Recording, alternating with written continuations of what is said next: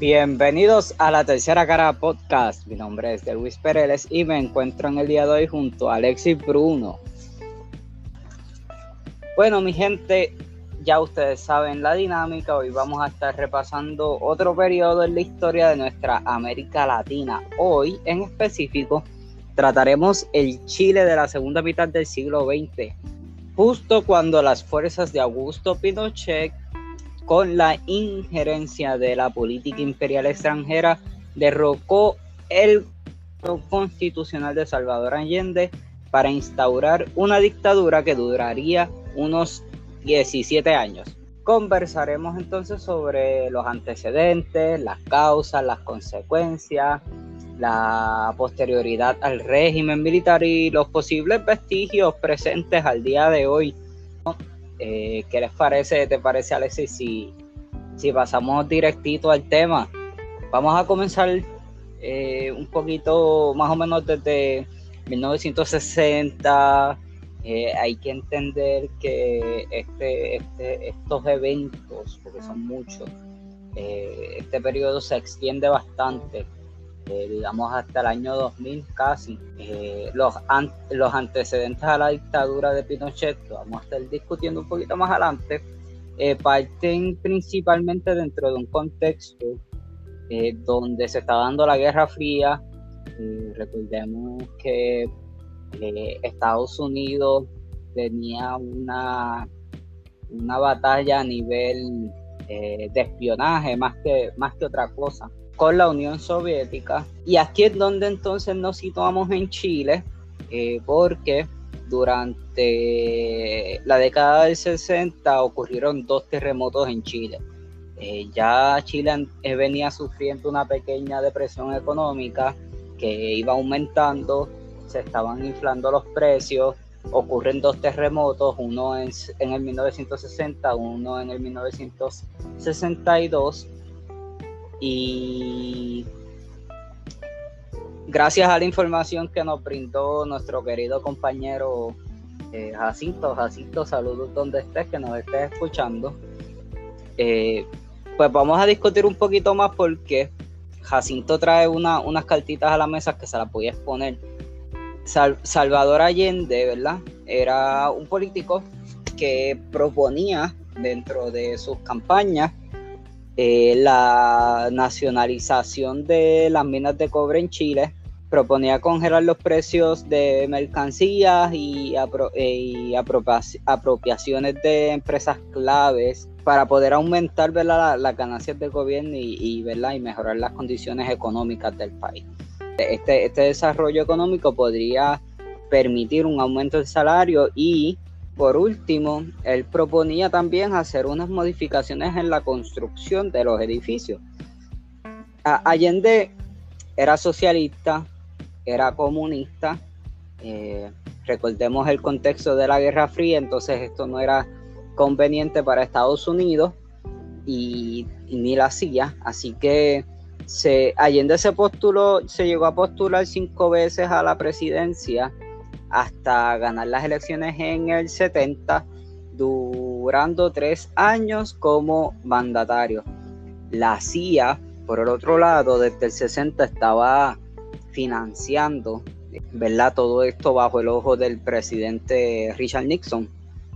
Eh, la CIA estaba financiando las campañas de, los eh, llegó a financiar las campañas de los predecesores de, de Allende con quienes llegó a enfrentarse por la presidencia y entonces, pues además de Nixon y Allende, estos dos personajes también tenemos a, la figura de Henry Kissinger, que era el consejero de seguridad nacional de Estados Unidos, quien estuvo detrás del secuestro del comandante militar chileno René Schneider y diseñó el golpe de Estado a Allende, que eso lo vamos a estar discutiendo.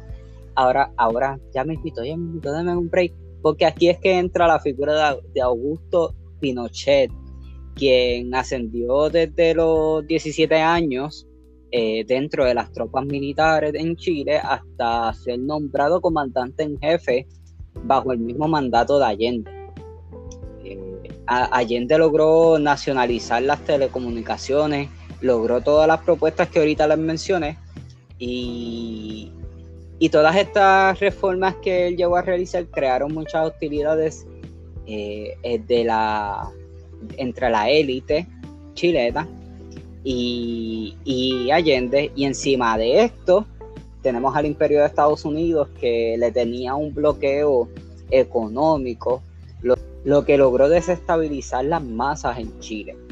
Y aquí es que llegamos entonces a, cómo se da el golpe de Estado en Chile. Exactamente. Y así es como llega Estado en Chile el 12 de septiembre de 1973, eh, donde eventualmente el presidente socialista Salvador Allende, que ya bien lo introdujo, fue derrocado junto a la, al gobierno izquierdista de, de la Unidad eh, Popular. estamos hablando de Allende eh, por tres años como, como presidente. Y es importante denotar que fue el primer político en el país con orientación marxista en el mundo eh, que fue elegido constitucionalmente a través de las elecciones generales. Y bueno, este, se puede decir que eh, su mandato fue de carácter eh, reformista, pero al mismo tiempo queriendo ser ¿verdad? que para mí eso se deriva un poquito más eh, de, reformismo en alguna de septiembre de 1933 las cúpulas de las fuerzas armadas obviamente lideradas por Pinochet lograron controlar gran parte del país y exigieron la renuncia de Salvador, del Salvador Allende. Pero, eh, dado a lo que Del Villano expuso acerca de, las políticas que quería ejercer Allende, eh, pues no, no se dio. Y lo que hizo fue eh, defender su postura, pero como sabía que estaba en búsqueda de él, se el Palacio de la Moneda, eh, que era la sede presidencial. Entonces, Pinochet y las Fuerzas Armadas eh, bombardearon dicha sede presidencial. Eh, pero aún así, a Salvador Allende atrapado dentro de, del palacio, eh, no cedió y procedió antes que, ceder. Entonces este golpe de Estado marcó fin del gobierno de la unidad eh, y ahí es donde se establece eh, la Junta Militar liderada por Pinochet, respaldada por el gobierno de Estados Unidos y la Agencia Central de Inteligencia o la CIA, como bien dijo de Luis. Asimismo fue Alex y, con, este golpe de Estado que da Pinochet, eh, pues básicamente él quedó a la cabeza del país y y entonces, pues instaura un régimen militar eh, a través del cual, ¿verdad? Una de las primeras cosas que realizó fue la creación de la Dirección de Inteligencia Nacional, que no era más que un, cuerpo encargado de perseguir y reprimir cualquier tipo de, oposición a la junta militar que, mencionaste. Y, y qué hacía la, la, la, Dirección de Inteligencia Nacional pues realizaba secuestros, eh, torturaba a la gente, realizaba asesinatos y esto lo que fue creando fue un temor a, ¿verdad? desde la población ante todo el régimen. Entonces, pues, eventualmente los políticos, eh, perdón, los partidos políticos quedaron, quedaron eh, prohibido. Los partidos políticos quedaron prohibidos eh, en, Chile, ¿verdad? Cualquier tipo de partido que fuese opositor ante el régimen eh, militar establecido, pues iba a ser altamente violentado. Perdón que me, río, pero no, no es que me da gracia, es una risa un poquito hipócrita. porque eh, realmente hubo más de, de 3.000 muertos y desaparecidos entre los años 1973 hasta el 1990. Y se estima que las víctimas de esta dictadura fueron 40.000 personas.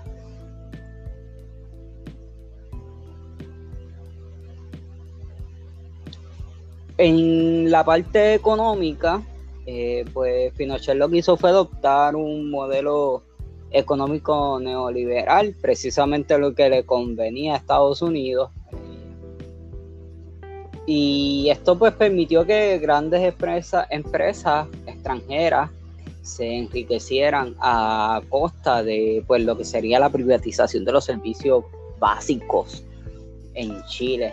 Esto provocó desigualdad social eh, y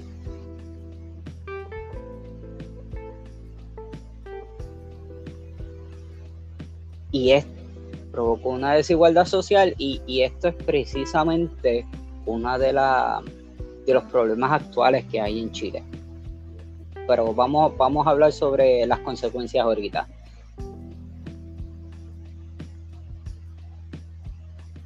La oposición al régimen de Pinochet y a la dictadura de Pinochet eh, empezó a organizarse obviamente en secreto, en clandestino, eh, durante lo que fue la década de 1980, entonces ellos provocaron, lograron provocarse ciertas protestas y manifestaciones, se organizaron, eh, se organizaron algunos paros nacionales e incluso el, en 1986 eh, Pinochet logró sobrevivir un atentado de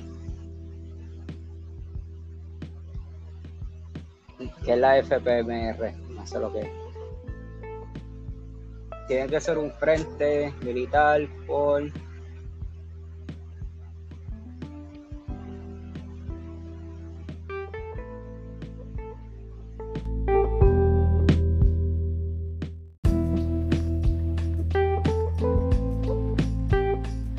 ¿Y qué pasó? Pues se estima eh, que hubo más de 3.000 muertos y desaparecidos entre 1973 y 1990 y que las víctimas de la dictadura entera superan la cifra de las 40.000 personas.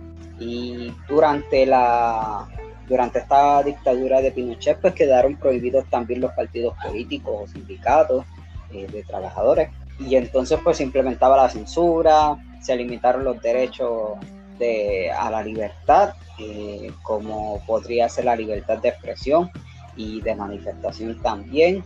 Entonces, esto, pues Pinochet adoptó en el sentido eh, económico, adoptó un modelo neoliberal eh, muy similar al de Estados Unidos, obviamente, a quien les convenía era Estados Unidos.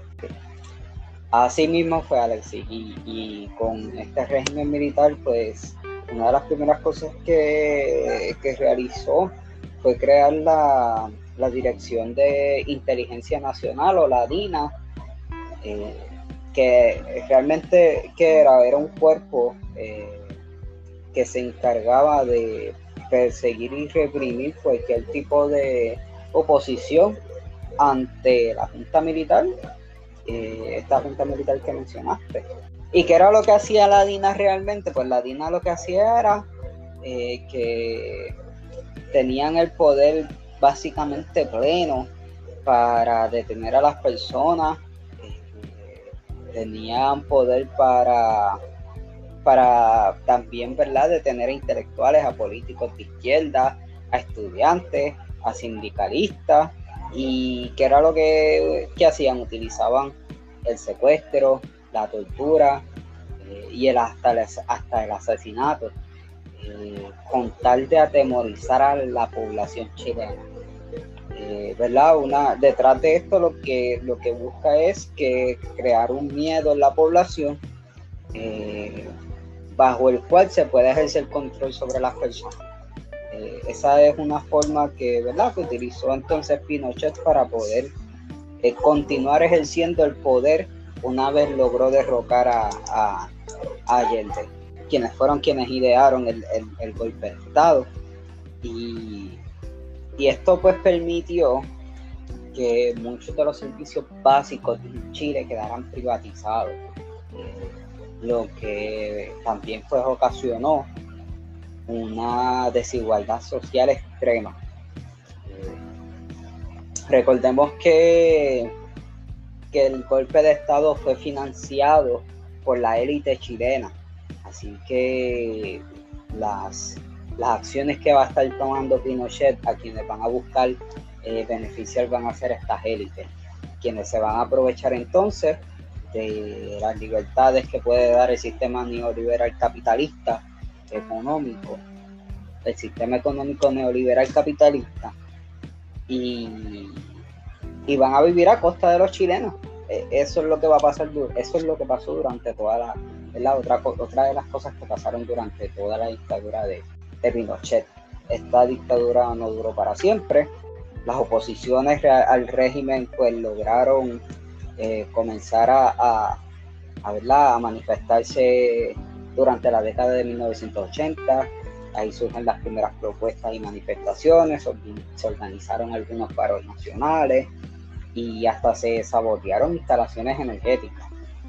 Inclusive Pinochet sobrevivió a un atentado de asesinato el 7 de septiembre de 1986 por el Frente Patriótico Manuel Rodríguez, eh, que era una organización político-militar, eh, pues que no le quedó de otra que, que recurrir a la lucha armada, al secuestro de personas afines al régimen militar y para poder entonces poder acabar la dictadura y reinstaurar lo que es la, democracia.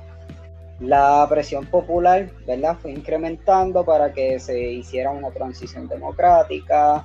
Eh, esto, esto, todo esto, ¿verdad? esta situación violenta eh, creó una opinión eh, pública popular de diferentes países muy fuerte. Y y en el 1988 eh, pues se realizó un plebiscito para decidir eh, primero sobre la continuidad de, ¿verdad? de Augusto Pinochet como presidente de la República. Eh, pues, ¿Qué pasó? Ganó el no. No ganó por mucho, en cuestión de porcentaje realmente fue un 55% a un 44.1%, pero aún así eh, se dio el paso a la democracia. En 90 se creó la Comisión Nacional de Verdad y Reconciliación para investigar los crímenes y violaciones de derechos humanos que se cometieron durante esta dictadura. Y aún así, eh, la, se había aprobado una ley de amnistía que pues, lo que hizo fue permitir el indulto a los militares de cualquier crimen que realizaron. Eh, en el 98, esto, esto, esto me da un poquito de molestia, y se lo puedo decir y a lo mejor entenderán. Pinochet fue nombrado senador vitalicio eh, en medio de, de las protestas y, y, ese mismo año pues viajó a Londres y fue detenido entonces por delitos de genocidio, tortura y desaparición de personas pero ya que en Chile pues no se no, no había garantías de que realmente se le hiciera justicia a todo el pueblo chileno eh, que fuese extraditado a España para ser juzgado eventualmente ¿qué pasó con Pinochet? Pinochet fue liberado regresó a Chile en el 2000 y luego de, de, de muchos juicios ¿verdad? y de muchas batallas legales y luego de, ¿verdad? de, muchos casos y juicios, eh, acabó siendo desestimado y Pinochet murió en el 2006. Nunca llegó a ser juzgado por su. Delwi, eso no te da vibras de, Carlos Romero Barcelona. Ya antes. Eh, una, historia para, una historia por otro tiempo para nuestros amigos que nos escuchan internacionalmente. ¿Saben qué, mi gente? Vamos a hacer algo. Vamos a tomarnos un brequecito. Yo hablé un montón a mí me hace falta un cafecito, una botita de agua. Eh, a ustedes también les hace falta un estironcito si pueden. Eh, yo les invito el café, eso no importa. un cafecito virtual, ahora todo es virtual. Pero, ¿qué tal si nos vamos para la hora, Alexi? No, pues seguro, porque a mí también me hace falta el pequeño reposo. Para nuestra audiencia, por favor, no se nos vayan, agarren los monchis, relájense, y sobre todo compartan el podcast que vamos pa'l Ágora.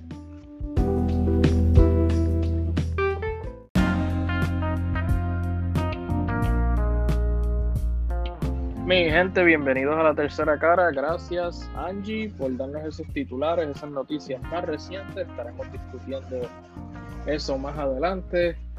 Pero nada, este, Delwy, estaba por preguntarte cómo, cómo ha ido tu semestre, ya, ya que ¿verdad? hace tiempo no, no compartimos de, de, cara a cara por, por esta pandemia que no nos deja salir todavía.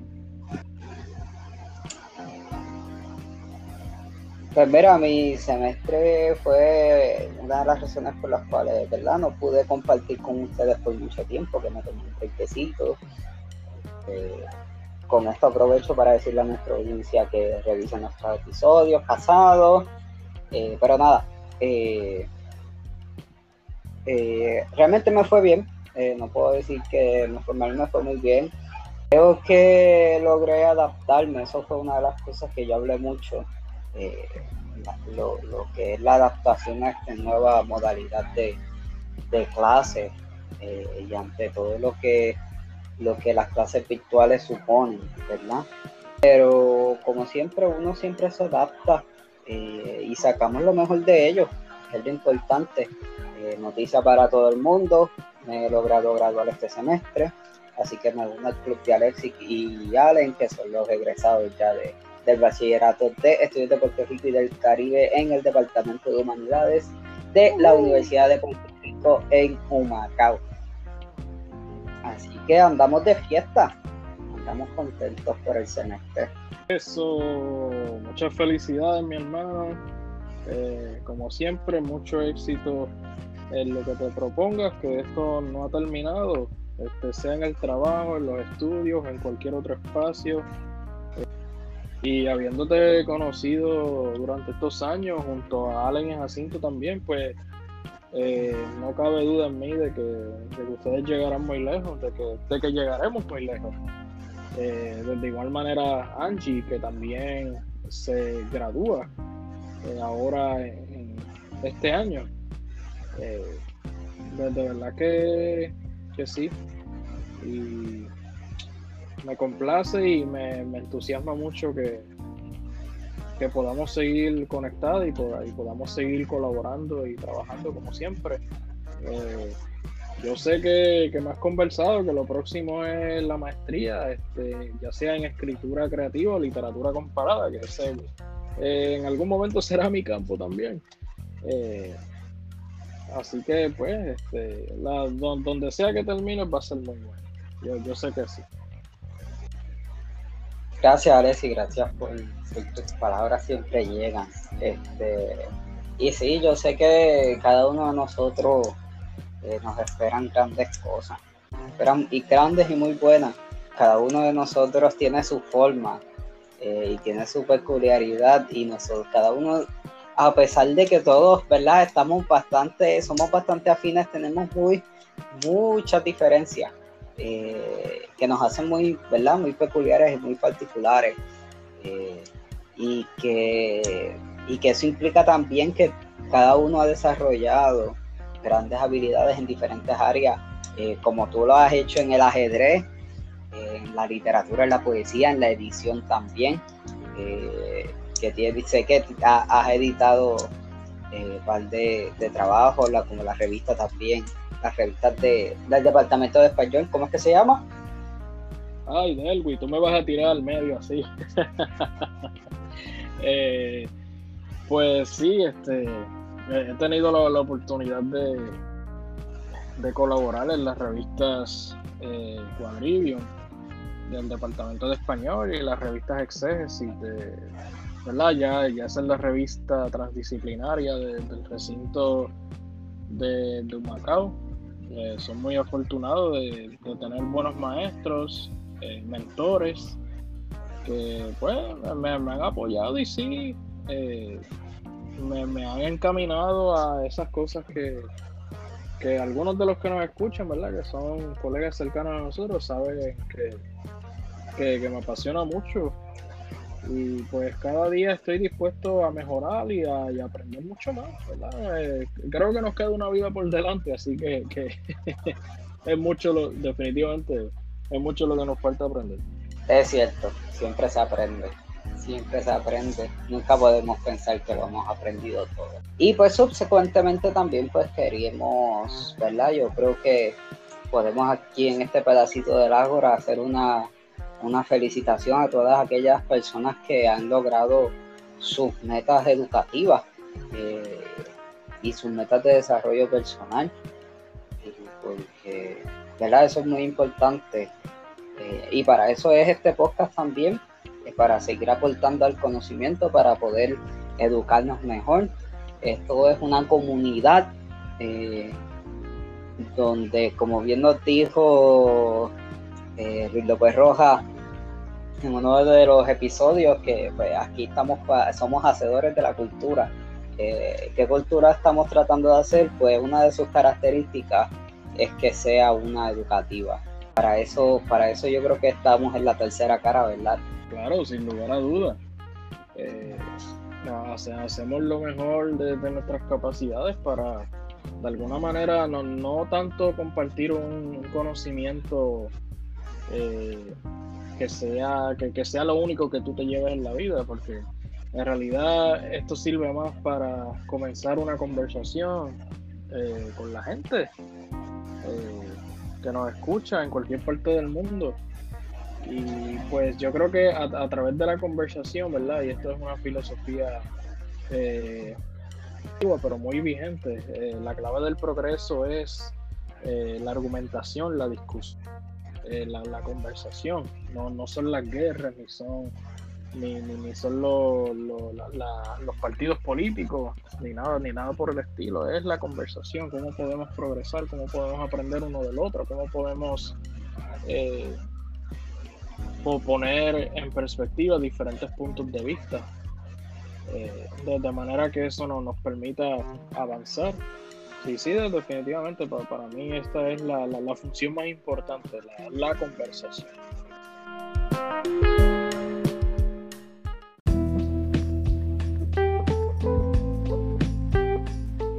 Y regresamos a la tercera cara podcast. Mira, Delwis, la realidad del asunto es que eh, precisamente nosotros hoy estamos aquí repasando eh, estos eventos eh, que llevaron a la dictadura de, Augusto Pinochet. Eh, cuando dijimos repasando la dictadura, eh, no, más bien aludimos a la instauración en esa fecha, en ese 11 de septiembre de 1973. Y nosotros pues tenemos muy claro sobre las consecuencias inmediatas, como lo fue el toque de queda que, que, se, que, se forzó en toda la nación, eh, sumamente conscientes eh, de acerca de, los personajes eh, eh, sobre las reuniones golpistas, los diferentes contextos históricos a nivel y claramente económico que los vamos a tocar. acerca también de las proclamaciones de Allende y el, su último discurso antes de su lamentable suicidio atrapado en ese palacio de la moneda. Pero siendo un tema tan denso, esto lo podríamos dividir en muchas partes. Hoy vamos a tratar de, hacerlo lo más eh, delimitado posible porque la meta es conversar. Y hablando de conversación, yo creo que para mí, de tantas cosas que, que se han escrito sobre esto, eh, a mí me parece muy, muy pertinente eh, Isabel Allende, que es una autora famosísima. eh, a nivel mundial, eh, chilena, nacida en Perú, novelista, quien pues era sobrina de Salvador Allende y ella tuvo la oportunidad de narrar sobre esos sucesos a través de una novela autobiográfica que ella tituló Paula, en honor a su hija, quien en 1992 lamentablemente murió de, porfiria. Y en esta novela autobiográfica, pues Isabel Allende lo que intenta es hacer un, recuento de, su vida y, ¿verdad? Si a mí me preguntan, esta es eh, una opinión bien, bien, bien mía. Eh, hay partes que, ¿verdad? Son basados en hechos reales hay un elemento de ficción ahí también. Este, pero en todo caso sigue siendo una novela autobiográfica en su esencia. Y una de las partes muy importantes es eh, cuando ella narra el golpe de Estado. Pero yo creo que, resumido esto de Luis, yo quisiera eh, citar algunas palabras de, de esta novela. A finales del año siguiente, cuando el país estaba completamente sometido, se puso en práctica un sistema de capitalismo puro que principalmente favorecía a los empresarios, porque los trabajadores habían perdido su y que solo pudo implantarse mediante el empleo de la fuerza. No se trataba de la ley de oferta y demanda, como decían los jóvenes ideológicos de derecho, puesto que la fuerza laboral estaba reprimida y a merced de los patrones. Se terminaron las previsiones sociales que el pueblo había conseguido décadas. Se abolió el derecho a la reunión y a la huelga. Los dirigentes desaparecían o eran asesinados. Las empresas en una carrera de competencia despiadada exigiendo de sus trabajadores el máximo rendimiento por el mínimo de sueldo. Había tanta gente cesante las puertas de las industrias para solicitar empleo que se conseguía mano de obra a niveles de esclavitud. Nadie se atrevía a protestar porque en el mejor de los casos perdía el puesto, pero también podía ser acusado o de subversivo y terminar en una celda de tortura de la policía. Quisiera seguir, pero no nos da el tiempo. Esta novela es sumamente intrigante, pero basado en lo que acabo de citar de Luis, eh, ¿cómo, ¿cómo se refleja eso en el Chile de hoy? Eh, porque si me preguntan a mí, yo no lo veo muy distinto. Increíble, ¿verdad? Pese a que estamos hablando de una era eh, post-Pinochet, donde se hicieron unas unos ciertos cambios a, a esa constitución por la cual el pueblo chileno eh, se rige. Pero en lo esencial, eh, para mí no, no ha sido muy diferente. Pero Alexis, yo creo que debemos recordar que la constitución creada por Pinochet eh, aún continúa estando vigente dentro de su dentro de sus eh, de sus enmiendas que se le han hecho, ¿verdad? Eh, esta constitución todavía es vigente, tan reciente como en el 2017 lo a leer que a, a, unos peruanos que visitaron Chile para realizar un estudio fueron sacados del país porque tenían libros marxistas y socialistas perdón, comunistas, comunistas y marxistas.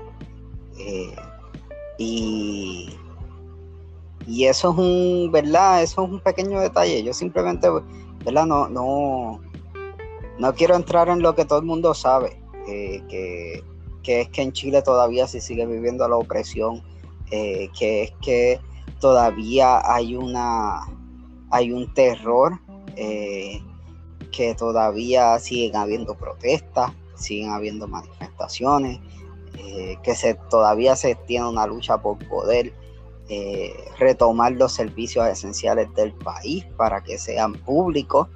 Eh,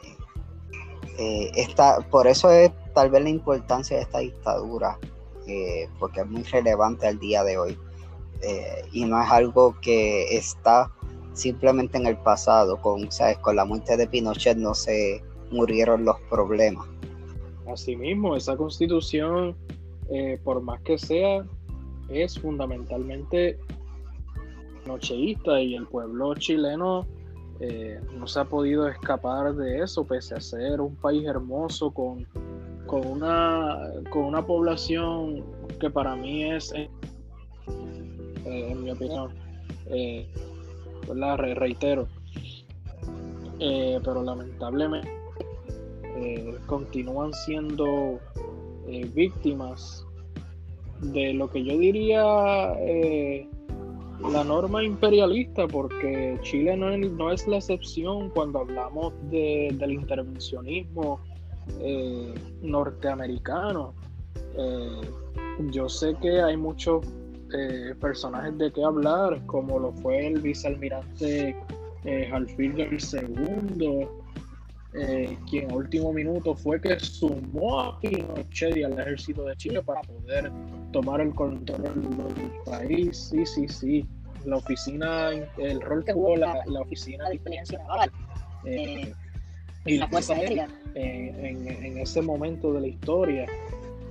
Pero si vamos a resumir en una oración la, la razón por la cual eh, esto se dio en Chile, pues lo podemos relacionar o lo podemos comparar con todas las demás cursos naturales.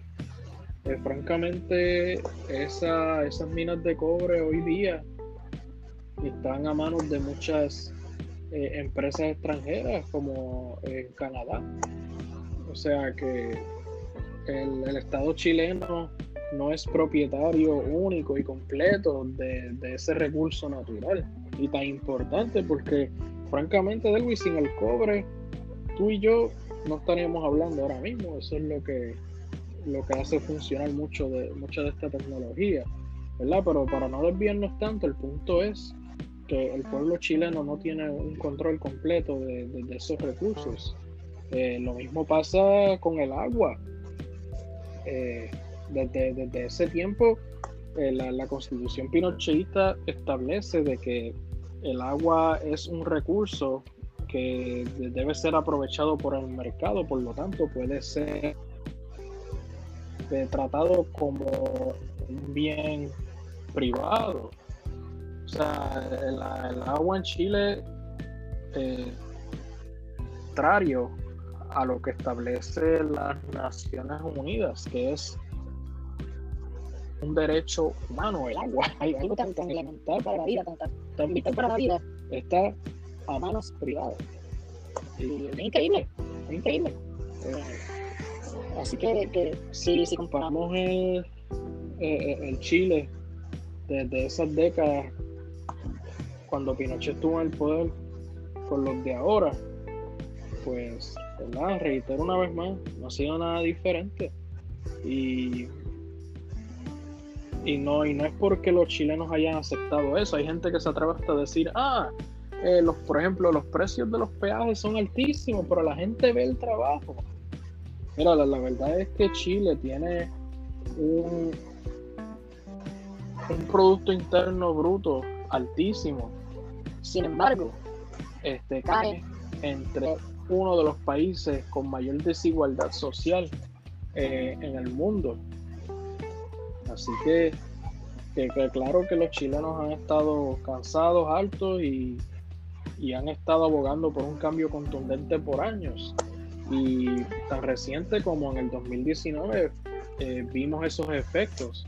Eh, estalló cuando el Estado propuso aumentar las tarifas de, la transportación pública y los primeros que se tiraron a protestar los estudiantes universitarios. Eh, pero esas grandes manifestaciones que se dieron, tanto pacíficas como violentas, vamos, vamos a ser franco, eh, la, verdad es que es mucho más, eso va mucho más allá que las tarifas. ¿Sabes? Estamos hablando de que cada vez este, es son menos accesibles los recursos de la educación, en la salud, los del derecho a la vivienda, ¿sabes? Eh, los chilenos estaban hasta, hasta el cuello. Y en esas manifestaciones pues hubo arrestos, hubo asesinatos, hubo muchos heridos, hay personas que perdieron hasta los ojos. Yo no sé si tuviste eso de Luis. Eh, o sea, si viste esos acontecimientos en detalle. Eh, la, opresión de, de, su fuerza armada y de la policía fue, fue, fue muy espantoso. Eh, sin embargo, los chilenos, pues, yo no sé qué, tú piensas, pero por primera vez en muchos años eh, han logrado obtener unas respuestas o, o, están casi cerca de encontrarlas. Pues mira, Alexis, sí, eh, ya de camino a 2022, este, Chile ha aprobado a través de plebiscitos una pista constitutiva eh, para poder enmendar esa constitución y derrocar la constitución eh, Pinochet. Eh, que de hecho lo llegamos a mencionar también en, otro, en unos pasados eh, episodios. creo que no sé si fue como noticia en el Ágora o, como noticia en general. pero Chile va en camino ya a poder tener una nueva constitución. vamos a ver, eso, eso no asegura tampoco eh, que la nueva constitución eh, va a ser eh, a favor completamente o, ¿verdad? O, O, vaya a proporcionar un buen balance permita a los chilenos tener unas condiciones de vida dignas de, cualquier ser humano. Y, y, por eso debemos estar muy pendientes y no bajar la guardia. Y sé que el pueblo chileno no va a, no va a, bajar la guardia. Recordemos, mi gente, que ¿verdad? esto es importante porque, como ya bien mencionaste, eh, Alexis, de, Chile se saca eh, el cobre eh, y se sacan ¿verdad? muchos recursos. esto no quiere decir que con una nueva constitución nosotros vamos a dejar de recibir cobre, al contrario, a lo mejor al contrario, se nos facilita a lo mejor tanto para nosotros porque el costo entonces podría bajar eh, o simplemente podría permanecer igual y que esas ganancias realmente lleguen a manos del pueblo chileno, que es lo que se quiere realmente, que, que quienes se beneficien de los recursos naturales y de los recursos que tiene Chile y de su Producto Interno Bruto tan elevado sean los mismos chilenos y no solamente una pequeña porción, eh, una élite. Sí, de, definitivo, y la tarea no será fácil, Delwi, este, porque ¿verdad? los chilenos son los que mejor nos pueden hablar sobre esto, pero eh, entiendo que en octubre se celebró un plebiscito nacional para precisamente iniciar el proceso eh, constituyente para, redacción, para la redacción de esa nueva constitución política para moverse, tratar de, de erradicar esos vestigios pinocheístas que todavía rigen eh, el país. Y como se sabe, pues todo el mundo es partícipe. la gente de extrema derecha, derecha, centro izquierda, centro derecha, izquierda, ¿sabes? Aquí, pues depende cómo manejen eso los chilenos, pues van a tener que llegar a un consenso o a un no consenso, porque si el pueblo chileno no está contento o no está satisfecho con los, con los resultados de, aquí al 2022, pues eh, les corresponde proponer eh, otras medidas más para finalmente hacer justicia. Eh, y no volver a tener otro Augusto Pinochet que, los oprima.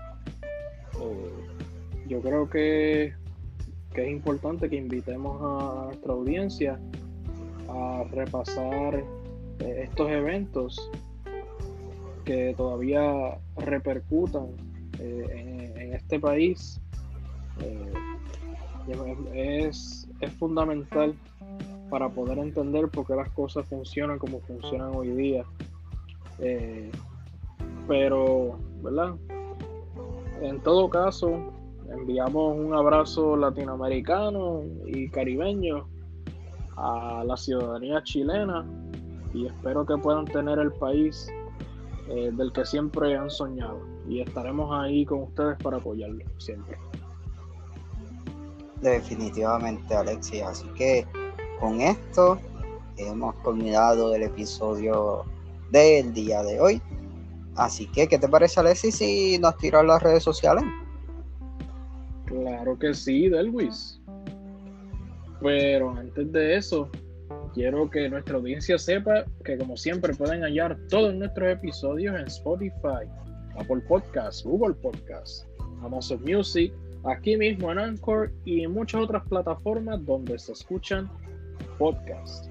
Recuerden que nos pueden seguir en Twitter, Facebook e Instagram como La Tercera Cara PR, eso es todo en minúscula, todo seguidito, para enterarte sobre todos los temas las noticias, actividades y actualizaciones sobre todo lo que esté pasando en la tercera cara. Eso es la tercera cara PR. Y como ustedes saben, mi gente, que aquí nosotros como transmisores de la cultura fomentamos siempre el pensamiento crítico y objetivo. Hasta la próxima.